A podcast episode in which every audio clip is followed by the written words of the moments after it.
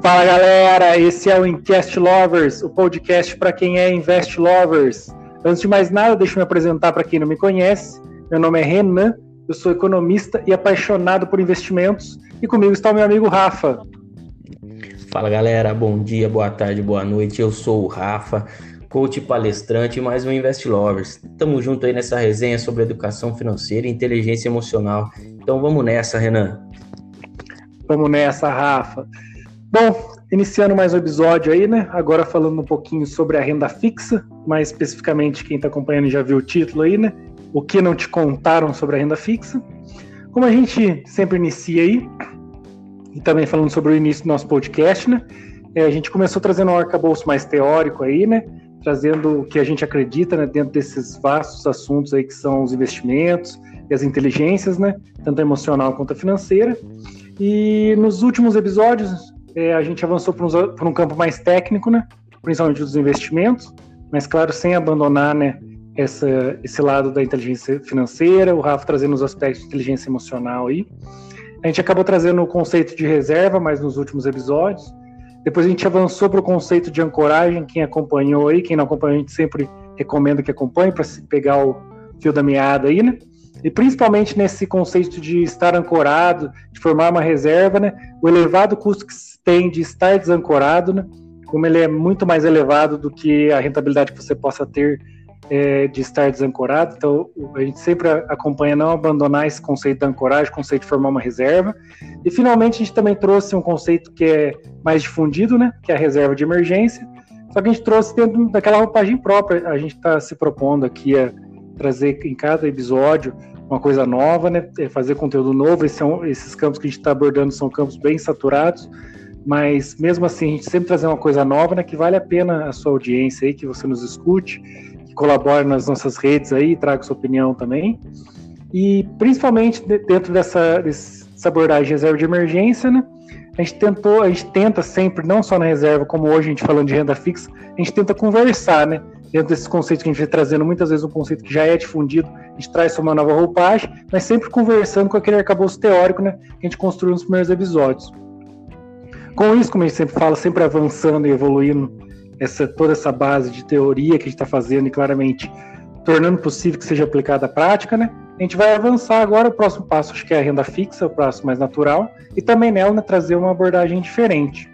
É, e faz necessário começar pela renda fixa, como a gente sempre fala, porque ela é a continuação dessa ancoragem, né? O máximo de ancoragem a gente trabalhou ali na reserva, a gente mostrou o que é o máximo que você pode estar ancorado, os investimentos mais seguros, porque que alguns que são considerados seguros não são. Agora a gente está avançando sobre a renda fixa, a gente vai primeiro tratar nesses alguns aspectos, né? É, requisitos é, da renda fixa, e mas também começar a tratar aí é avançar nessa questão da ancoragem, começar a trabalhar agora mais a relação retorno e risco, né? E não só ancoragem, como a gente trouxe na parte da reserva, na parte da reserva, como a gente sempre fala, é esquecer rentabilidade, é focar em estar ancorado, focar no, na liquidez, no, na disponibilidade do recurso, na liquidez imediata ali, né, de ter o acesso fácil. Agora a gente começa a trabalhar essa relação risco-retorno. É, uma coisa que a gente conversa entre a gente, eu com a Rafa a gente conversa bastante, é como é, só de você colocar né, essa relação risco-retorno é, no centro aí né, da, da, análise de investimento, você já vai conseguir avançar muito, acho que seu mindset investidor, e evoluir muito sua inteligência financeira e toda a inteligência emocional, né, que é ligada aos investimentos, inteligência financeira, só colocando isso, essa relação risco-retorno. Acho que esse é um dos grandes diferenciais também que a gente quer trazer aqui ao longo dos próximos episódios, avançando para outras para as outras classes de ativo, né? Agora, sem abandonar a ancoragem, mas largando dela e avançando para as próximas classes de ativos, você vendo como o que vai passar para o CERN não é ancoragem. A ancoragem, naquele momento, formar reserva. Como a gente sempre falou nos episódios de reserva, a reserva vai continuar ao longo de toda a sua é, sua busca por mais tranquilidade financeira, né? Mas agora o que entra para você analisar as próximas classes de ativo, continuar nesse caminho de tranquilidade financeira, é trabalhar esse retorno, é, é, essa relação, né? Risco-retorno e, e, como colocá-la no CERN, como e colocá-la no CERN, né, Rafa? É, é, já te dá um up aí, já te coloca à frente do, do pessoal, da grande maioria da sociedade, né? É isso aí, Renan. É, é muito importante colocar, né, realmente essa, essa relação aí, né, de risco e retorno, porque é ela que vai deixar você ali um passinho à frente das outras pessoas, né, cara? E não só assim comparando com outras pessoas, mas vai te dar ali um, um passinho a mais aí na sua caminhada em rumo à liberdade financeira, né? A tranquilidade financeira que a gente sempre fala, né, cara? É, e uma coisa muito importante agora é a gente começar a estabelecer requisitos e observar dentro os investimentos aí que tem disponível no mercado. Né? No nosso caso agora a gente está falando especificamente da renda fixa, né? Então observar aí nesses investimentos da renda fixa quais é, atendem aos requisitos que a gente vai falar daqui a pouquinho aí, né, cara? E o primeiro passo para isso, Renan, não tem jeito, a gente tem falado muito isso, é estudar os conceitos e os investimentos disponíveis. Tem muita coisa no mercado, né? É, a pessoa que vai começar a investir, ela tem que entender o conceito de cada produto, né, ver o que está disponível ali para ela e ter a clareza do que ela quer. Né? Nós já falamos muito nos episódios anteriores, a gente falou sobre clareza, falou sobre várias coisas aí que é importante a pessoa ter é, como objetivo de vida e objetivo nos investimentos. E depois de tudo definido, começar a evoluir, aprender e tal, e colocar a mão na massa, né, cara? Colocar em prática, porque muitas vezes a teoria é diferente da prática aí.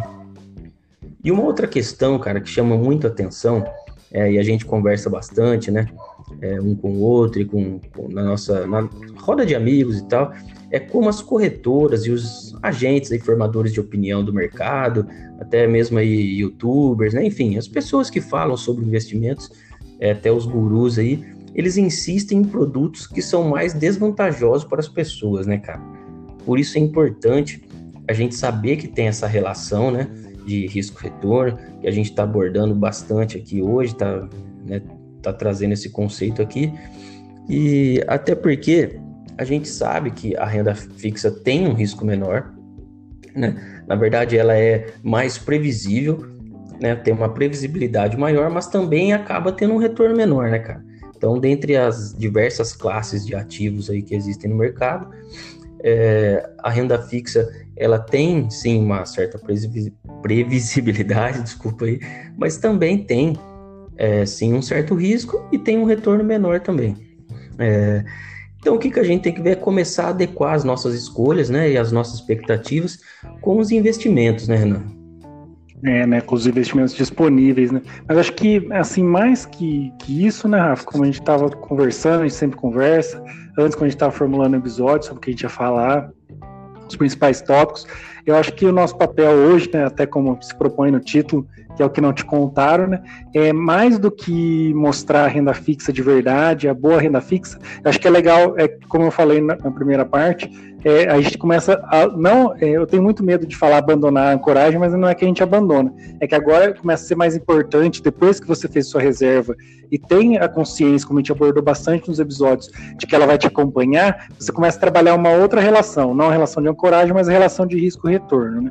Que a gente está iniciando hoje. Eu acho legal é, tra trazer a renda fixa, trazer isso que você falou, né? A renda fixa, acho que isso é consenso, que ela é muito mais previsível, por isso que, por isso que ela chama renda fixa. É, o fato de renda fixa é esse fato de estar, tá, quando você. É, o que é fixo nela, na verdade, é as condições, né? Quando você assume um contrato, um CDB de um banco, por exemplo, um contrato que você faz com o banco, você sabe ali é, qual que é, como vai ser sua rentabilidade, né? Se vai ser atrelado a uma taxa, se vai ter uma taxa prefixada em si. Então, assim, ela, ela tem esse caráter que você muito bem trouxe aí de ser mais previsível, né? E, e o legal é que, a partir desse momento, a gente consegue traçar alguns requisitos, né? que separam a, a má renda fixa da boa renda fixa e por que não todos os investimentos.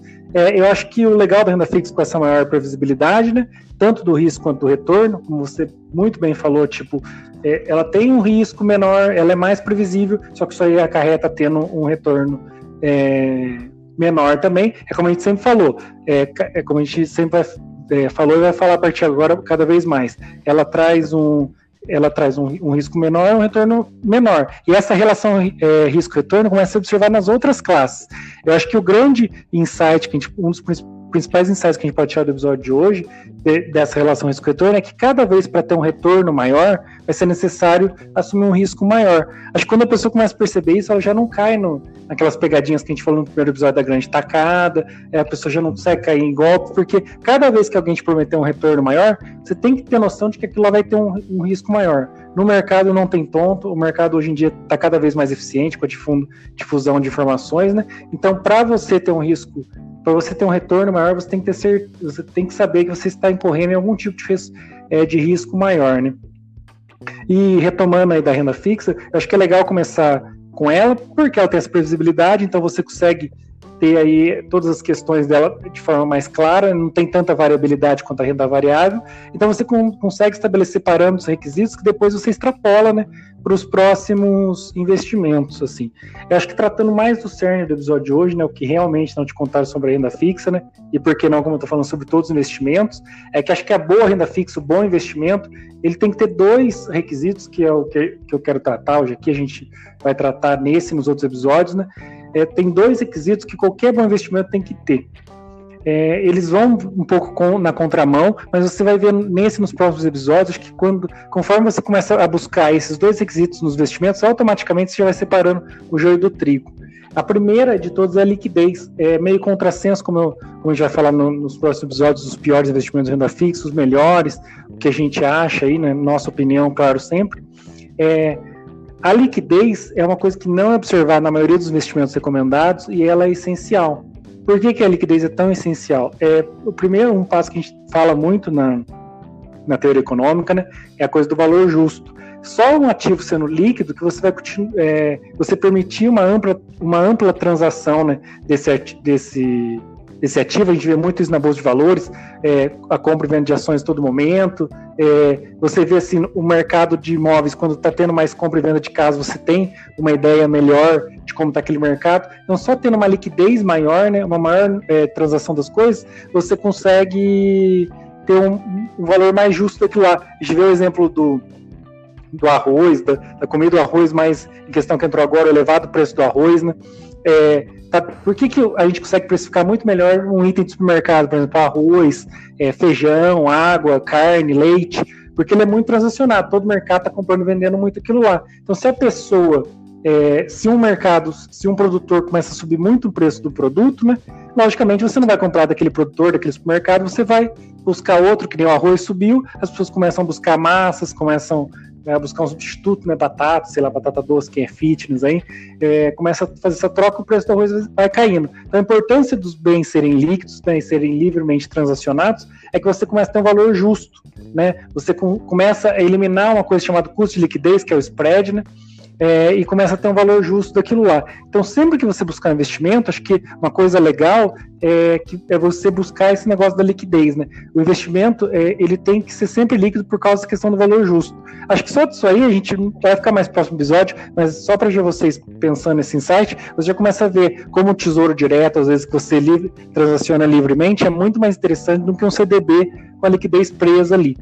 O outro requisito, Rafa, que acho que é muito importante, como eu falei, a gente vai usando para renda fixa, vai mostrando de forma mais clara na renda fixa e depois extrapola para as outras classes, né? É o custos de fricção. Quem quiser, como eu falei, esse, a gente está numa série de episódios mais técnicos. Quem quiser, tem na, na, no meu perfil do Instagram. Eu trato tanto sobre liquidez quanto o custo de fricção. A gente vai tratando aqui também para esclarecer. O Rafa vai trazer os aspectos emocionais depois os investimentos, você vai tudo se complementando. Então a gente vai avançando um pouquinho também para não ficar muito maçante, né? Falando sobre isso. Mas falando especificamente sobre o custo de fricção, que acho que é o segundo requisito que a gente tem que observar, que é o que não te conta muito sobre a renda fixa, né? É que você tem que buscar os menores custos de giros. É, o conceito de custo de fricção é muito simples. Só que ele é muito difícil de ser entendido também, né? É, e principalmente ser incorporado. É a seguinte: toda vez que você gira um ativo, é, é, como se ocorresse uma fricção. O exemplo mais clássico e que a população está mais acostumada é com a compra e venda de imóvel. Sempre que você compra ou vende, imóvel, você tem que pagar um tanto para o corretor, você tem que pagar um, um, imposto, você tem que pagar taxa de cartório. Então você vê que to, é, o imóvel é o mais comum, mas em todos os investimentos isso se repete. Então, toda vez que você gira um ativo, é, você tem um custo de fricção. E cada vez que você cada vez que você vai girando mais seu, seu patrimônio, você vai sofrendo essa fricção no seu patrimônio, ele vai ficando cada vez maior. Isso aí vai te tirando evolução, vai te tirando tranquilidade financeira. Então, assim, é, Rafa, encerrando aqui minha parte, passar para você também falando um pouquinho né, sobre esse assunto. Eu acho que o, o grande cerne do que, que realmente estão te contando sobre a renda fixa, né, e por que não, né, sobre todos os investimentos, é que acho que sempre que você for buscar um investimento de renda fixa e sempre que você for buscar um investimento de um modo geral, você tem que buscar observar esses dois é, requisitos, que é o da liquidez e o dos custos de fricção. É isso, Renan. Muito legal aí que você falou, cara. É, mais uma vez, né? E a liquidez o custo de fricção, enfim, esses dois requisitos, é, se a gente observar bem eles, tal, na hora de fazer a nossa escolha, já ajuda a tirar nossas próprias conclusões, né? E, e o mais importante aí, que a gente não vai terceirizar nossas escolhas financeiras, né? A gente vem falando isso desde o primeiro episódio, cara, que a gente tem que assumir a responsabilidade aí pelos, pela nossa vida e principalmente no, no, na parte financeira, né, cara? Parada daquela coisa lá do, onde eu invisto, da grande tacada, mas sim estudar, perceber que esses dois requisitos são muito importantes, tirar as nossas conclusões, porque isso vai trazer mais tranquilidade, né? Como a gente já falou também no episódio do, do poder da tranquilidade, né? É, então, isso te traz tranquilidade porque você escolheu o investimento que melhor se adequa a você mesmo é, aos seus valores e você toma a rédea da sua vida ali e, é, nesse, nesse aspecto financeiro, né, cara? Ainda falando do aspecto emocional, acho que esse é um importante insight, cara. Você decidir qual investimento é melhor, de acordo com as suas necessidades e valores que você tem como pessoa, mas principalmente com requisitos claros que você tem, que você incorporou e que você domina. Isso é essencial. É, realmente é, acho que você deixou aí né, o insight mais técnico do que tem que ter esses requisitos da liquidez e do custo de fricção menor, né? E do aspecto emocional, o insight é esse: é você decidir o que é melhor com base nos seus estudos, nas suas necessidades e nos seus valores. É isso que vai fazer a diferença aí para sua tranquilidade emocional e financeira, Renan. É, como a gente sempre fala, né, Rafa, aqui no nosso podcast, que a gente tenta é trazer a nossa experiência é, claro que é, sempre eu trago mais a parte financeira aí, né? E, e, e você sempre trazendo mais esse aspecto emocional e, e, psicológico, mas acima de tudo também observando nossa experiência. A gente até, ultimamente, tem trocado bastante esse, esse insight, esse, esse, novo insight que eu estou trazendo agora, é de que muitas vezes a gente chega numa conclusão na teoria, né? É, eu, eu, vejo muito isso no, nos investimentos, você vê muito mais na parte de coach, de comportamento, né? E quando a gente aplica na, na, na prática, né, a gente vê que às vezes a nossa teoria é, é, acaba não batendo, a gente tem que sempre se mudar. É o que sempre, a gente sempre fala de estar sempre aberto, né? A, a novas coisas, aquela, aquela piadinha lá, né? É, na, na, na teoria prática é outra, né? E às vezes uma e principalmente acho que até quando a gente, quando a gente começou eu tratei, eu trouxe isso, acho que vale a pena trazer de novo. Tem muitas abordagens e muitas teorias de investimento que acabam não casando com, com o emocional, né? Por isso que eu sempre falei desde o começo é, da sua importância, que eu acho que a, a, trabalhar a inteligência emocional às vezes é até mais importante do que ter, as, ter o conhecimento da teoria. Lógico que tem que um caminhar com o outro. É, é até legal, acho que um dos maiores, um, é, de conhecimento público, pessoal que começa a buscar mais investimento é o Peter Lynch, né? Ele foi um dos, dos maiores é, gestores de fundo de investimento aí. Eu gosto muito dele, gosto muito do livro dele, é O Jeito Peter, Peter Lynch de Investir, foi traduzido assim para o Brasil. É, eu gosto muito da teoria dele e ele é um cara que ele é formado em psicologia e história. E ele fala né, que a parte de. Eu até estava lendo essa, essa semana ele falando que a parte de, de, investimento que você deve saber, a parte de matemática bruta, assim, você aprende na, na quarta série. Que o mais importante é o arcabouço emocional, né? Então, por isso que eu falo tanto da importância de ter inteligência emocional, de ter um preparo aí, né? Quando você vai tratar de investimentos. Como, como a gente comentou, né? É, tanto na minha parte quanto na sua, é hoje a gente trazendo tem que ter essa parte mais técnica, infelizmente, porque você tem que ir absorvendo isso aos poucos. Ah, talvez hoje não fique tão claro o que é essa importância da liquidez e dos custos de fricção, mas com o tempo você vai entendendo, nos próximos episódios vai clarear e cada vez vai clareando mais. Mas acho que o que, é, como eu falei, as, as duas coisas importantes quando você começar a definir agora o investimento, a parar de ver aquele lance da coragem e começar a ver mais esse lance é, do risco-retorno, né? você já formou sua base naquilo lá, você fez aquele arcabouço teórico primeiro, agora você montou a sua base de ancoragem, está ancorado certinho, fez sua reserva, sabe que tem que trabalhar ela é, durante a, a busca por mais tranquilidade financeira, agora está na hora de pegar o pote de ouro que a gente brinca, né? De chegar no fim do arco-íris aí, e tem que começar o quê? A trabalhar essa relação, a buscar um pouco mais de retorno nas próximas fases de busca pela tranquilidade financeira. Tudo na vida é um caminho, né? A gente tem que aproveitar o caminho, e cada vez que você vai buscando mais aí, avançando nesse caminho da tranquilidade financeira, você vai construindo os, os próximos andares aí desse prédio de tranquilidade, né? Então fez sua base, ele fez o térreo. Agora no primeiro andar, esse primeiro andar é da renda fixa. Acho que é interessante você começar sempre pela renda fixa, nunca pela renda variável. É alicerçar ali. Aqui, como eu falei, se você não entender o conceito de liquidez e custo de fricção agora, depois você não vai entender. Porque a coisa fica muito mais teórica, muito mais tem muito mais variabilidade, né? fica muito mais etérea. Então, agora você tem que entender a liquidez, tem que buscar ativos sempre líquidos. Por quê? Por causa do que eu falei, quando o ativo é líquido, ele é livre transacionado, você consegue, consegue é, analisar melhor o valor justo. Depois você, você vai ver que os investimentos que a gente vai indicando para você, como o Rafa bem pontuou, é você que escolhe, você tem que estar confortável. No futuro, talvez você não queira mais ter renda fixa, queira só ter renda variável, queira ser, queira só ter reserva, mais renda variável. Aí é cada um, cada um sente o que é melhor. Tem gente que que quer só ter renda fixa. É, como eu sempre brinco no, no, mercado financeiro, o pessoal que é mais no mercado que eu converso, eu falo que eu conheço muito mais gente que ficou rica na poupança e com imóveis do que na bolsa de valores. Então também não precisa ter, entrar em todos os hype, né? Como a gente sempre falou, fugir da grande tacada é sempre um caminho aí, né? Então agora é o momento de você começar a observar o que não te contar sobre renda fixa é isso: é que todo investimento bom de renda fixa, e por que não todos os investimentos, eles têm que ter uma liquidez, você tem que poder ter acesso a todo aquele momento. Isso aí, não confunda, uma confusão que a pessoa faz é ter é garantia, nada garantido, o que você está buscando é liquidez. É um tesouro direto, é ações, é FIIs. Se você vê que são classes de ativos, os, os, ativos que a gente indicou na formação da reserva, todos eles você vê que tem liquidez, você consegue transacionar, você sabe o valor justo daquele ativo, então ali você não está tendo um custo de liquidez, não tem um spread. Você vê que, por exemplo, se você compra alguns, alguns ativos que não têm liquidez, para você vendê-los antes, você tem que abrir mão de uma parte do, do retorno e até mesmo a parte do principal. Então você vê que quando você abre mão da liquidez, você começa a perder patrimônio. Isso, o custo de liquidez é uma forma de custo de fricção. Você vê que a liquidez conversa com o custo de fricção aí. E o custo de fricção é uma coisa que eu venho percebendo. Eu acho que, eu não sei se já falei com você ou em outro podcast, mas de qualquer forma eu falo agora.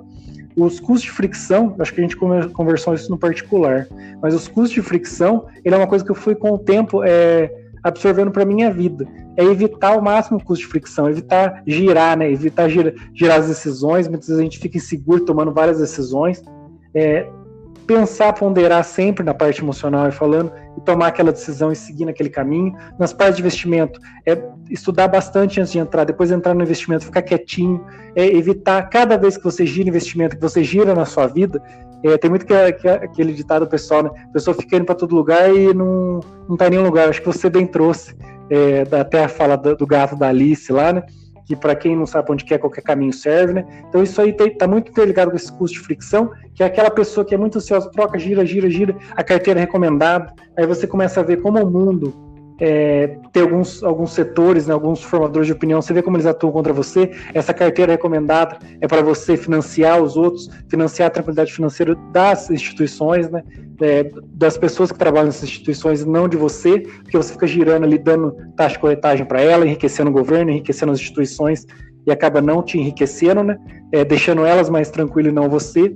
Então, observar sempre os custos de fricção. Cada vez que você gira na sua vida, é, você tem um custo. Claramente, também isso aí é, é, tudo é bom senso, né? Que a gente fala que a falta de bom senso é, é, é, o exemplo do burro, né? Aí a pessoa vai falar aquele coisa, nossa, mas eu tive propósito de ganhar 10 vezes mais, eu não vou mudar cidade porque eu não quero mudar, não. Não é assim. É, claro, tudo com bom senso. Tem custos de fricção que são menores do que o retorno que você vai ver, mas no geral, né? Cada vez que você gira, batendo na, na tecla, tem uma fricção, cada giro que você tem, e cada vez que você gira, seu, seu patrimônio acaba menor, você acaba menos tranquilo. É, cada vez que você muda muito de caminho, você tem que começar as coisas mais do zero, e isso aí vale também para os investimentos. eu acho que é mais nesse caminho, viu, Rafa? É, isso aí, Renan. Você falou algumas coisas aí, cara, né? Puxou alguns episódios também, algumas falas que, que a gente já teve em episódios anteriores. Inclusive, assim, a coisa de aproveitar o caminho, né? Para chegar lá no, no, no, pote de ouro. Falou também que é, quanto mais você gira, né? Você vai dilapidando em seu patrimônio. E eu concordo com isso, cara. É, inclusive, é porque esse custo de fricção, essa coisa de ficar girando toda hora entra e sai de um produto, acaba sendo uma coisa que também a gente já falou e que eu acho que vale a pena retomar aqui, que é definir o objetivo antes de começar a investir, cara. Que se a pessoa não define esse objetivo e ela começa a mudar, agir meio de acordo com o mercado, cai nisso que você acabou de falar, né? Que ela fica alimentando ali o governo e as instituições financeiras e ela mesma acaba não tendo lucro nenhum, porque ela entra nesse custo de fricção, vai tendo o gasto de, de liquidez, o custo de, da liquidez dela e não consegue evoluir financeiramente. Você citou também né, a fala do gato da Alice, para quem não sabe onde quer chegar, qualquer caminho serve. Então tá aí a importância de definir o objetivo do investimento antes de começar a investir, cara. Eu acho que vale aqui também eu trazer até um, um exemplo pessoal que já aconteceu comigo, né? Muito um tempo atrás eu coloquei lá uma grana num, numa LCI de três anos, sem objetivo nenhum. Peguei o dinheiro e joguei lá. Quando venceu essa LCI, é, como eu não tinha objetivo nenhum no começo, eu cheguei e gastei com bobeiras assim, né, esse dinheiro quando ele venceu e só reapliquei uma pequena parte lá, ou seja, não tinha objetivo, serviu para qualquer coisa, entendeu? E a gente acaba não fazendo nada com esse dinheiro. Então, é muito importante definir o objetivo antes de começar a investir. Vamos voltar a bater nessa tecla. E, e aí, cara, acho que é aquela coisa de perguntar, né? Você que está nos ouvindo, e pergunte a você mesmo: o que eu quero com esse investimento? Para mim, o que é mais importante? A rentabilidade, a liquidez ou a segurança? qual produto vai me deixar mais confortável, qual que vai atender meus objetivos pessoais, meus objetivos financeiros. Então é isso. Essas perguntas ajudam você a ter mais clareza, te deixa mais tranquilo na hora de tomar uma decisão, vai minimizar as chances de um arrependimento, cara, e aumenta as chances de fazer uma boa escolha. É, eu acho que isso é, é muito legal. Você que está nos ouvindo aí, pega esse insight, é, adequa, né, claro, as suas verdades ao seu mundo, mas isso vai levar você para o próximo nível aí. E sempre lembrando que a nossa proposta, né, é, nos próximos episódios nesse episódio, é te ajudar um pouco mais a fazer é, essas escolhas, essa separação, entender esses conceitos, para poder sempre evoluir aí na, na caminhada da tranquilidade financeira, né, Renan? É, eu, como você falou, acho que a, a ideia nossa é plantar sementinha, né? Como, como, a gente, como eu falei no começo do episódio, a gente sempre vem batendo nessa tecla, é, é tentar trazer uma coisa diferente, né? Tentar ajudar, é, não que o nosso seja melhor ou seja pior, mas é trazer a nossa visão, que essa visão seja um pouco diferente, possa enriquecer né, em alguma medida é, para as pessoas. Eu acho que o principal objetivo desse episódio, como a gente falou, é o que você deve observar, não só na renda fixa, mas também nas outras classes de investimento e também nos outros aspectos da sua vida. Acho que esse é o, é o papel que você vem desempenhando tão bem aqui, né, Rafa? De provocar a pessoa nesse aspecto mais emocional também, para não ficar, como a gente sempre falou, só nessa questão técnica de que é chato, uma hora vocês vão se cansar. Eu falo porque até eu que gosto disso bastante me canso. Então acho que você tem que começar a pensar, eu acho que é legal você começar a pensar na sua vida financeira é, que o pessoal negligencia muito isso, mas a partir do momento que você colocar, começar a dar uma importância na sua vida, também na sua vida financeira, também aos investimentos, é começar a incorporar ela na sua vida emocional, é que tudo seja cada vez mais harmonioso, né? É, você tem que ter uma tranquilidade não só financeira, como a gente sempre fala, mas também ter uma tranquilidade em todos os aspectos da sua vida. Acho que nesse episódio o objetivo é esse, foi esse que a gente trouxe, de é, observar esses dois requisitos que estão no CERN, de ter alguns insights. Acho que vale a pena até você ouvir mais de uma vez, tentar pegar esses insights, esses questionamentos que o Rafa fez. Acho que é muito legal vocês tratarem em questão de aquele coisa de questionário, né, Rafa, de colocar o questionário e ir respondendo e buscando dentro do não só de investimentos aqui, mas as outras provocações que a gente fez quando no trabalho, nos episódios anteriores, é, nos outros aspectos, na, na, busca por tranquilidade, qual que é seu objetivo.